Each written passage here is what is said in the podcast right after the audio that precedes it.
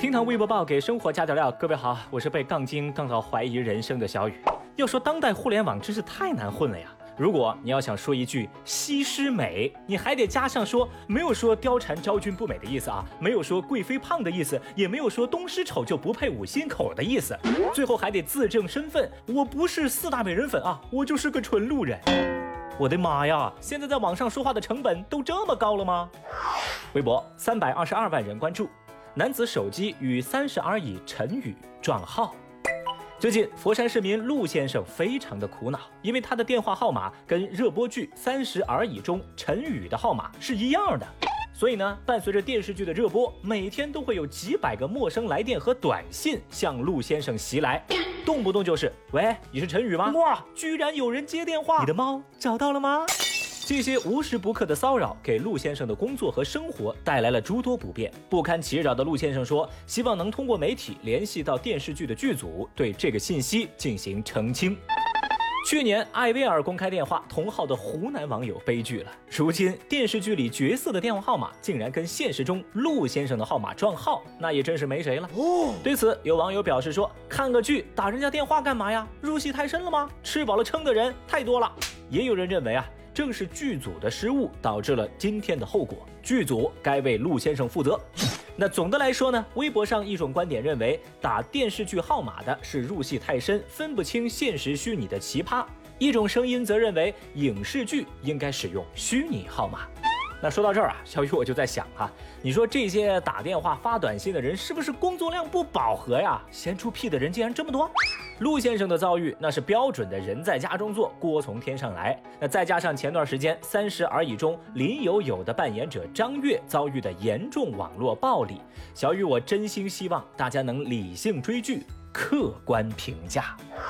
微博二百一十九万人关注，广场舞大妈为抢地盘大打出手。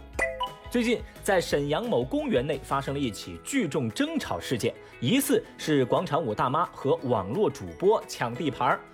那从目击者所拍摄的视频当中可以看到，双方的争吵是十分激烈的，场面后来一度难以控制。随后，这起聚众争吵事件直接升级为打架斗殴，更是有救护车到现场带走伤员。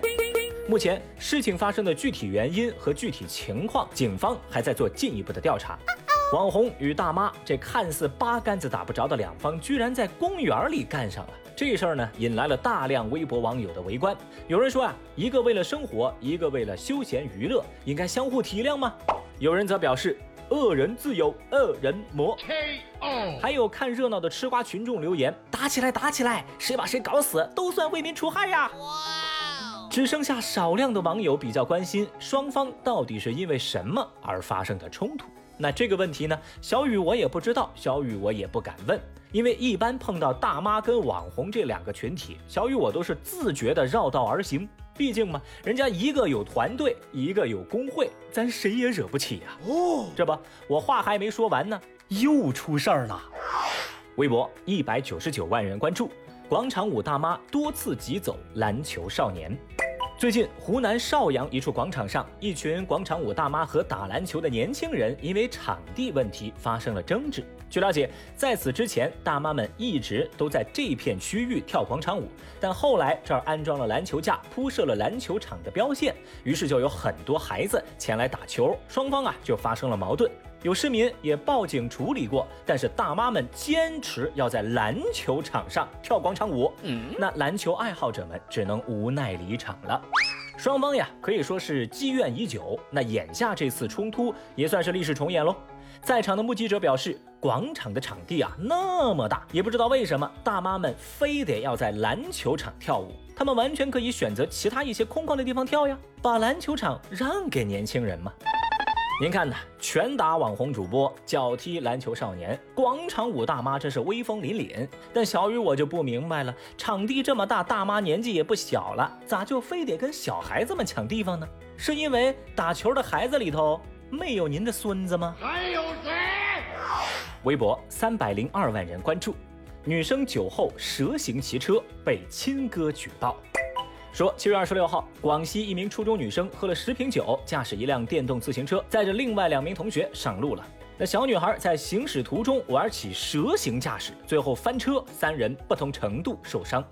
驾车这位女生两腿膝盖都受伤，但她没敢把这事儿告诉给父母，而是找到自己的哥哥要钱去治疗。而她的哥哥发现这个情况之后，选择了报警，希望警察能好好教育教育自己的妹妹。经查，女孩未满十四周岁，期末考试结束，和同学聚餐，喝了十瓶左右的低度酒。离席后，为了寻刺激，就在大马路上玩起了蛇形走位，最后翻车。我的天哪！十瓶低度酒下肚，蛇形走位闯马路，着实凶险呐！我都在想啊，要是这路上车再多点儿，也许就不是摔伤这么点事儿了呀。所幸最后人没什么大事儿。而话说回来，都是从叛逆期走过来的。有些话呀，亲哥说，估计这女孩也听不进去；警察来说也很合理。所以啊，要给这位哥哥点个赞。好了，以上就是今日份厅堂微博报。如果您觉得咱这个节目还不错的话，欢迎您点赞、收藏、关注，给小雨来个三连。明天我们再聊，拜拜。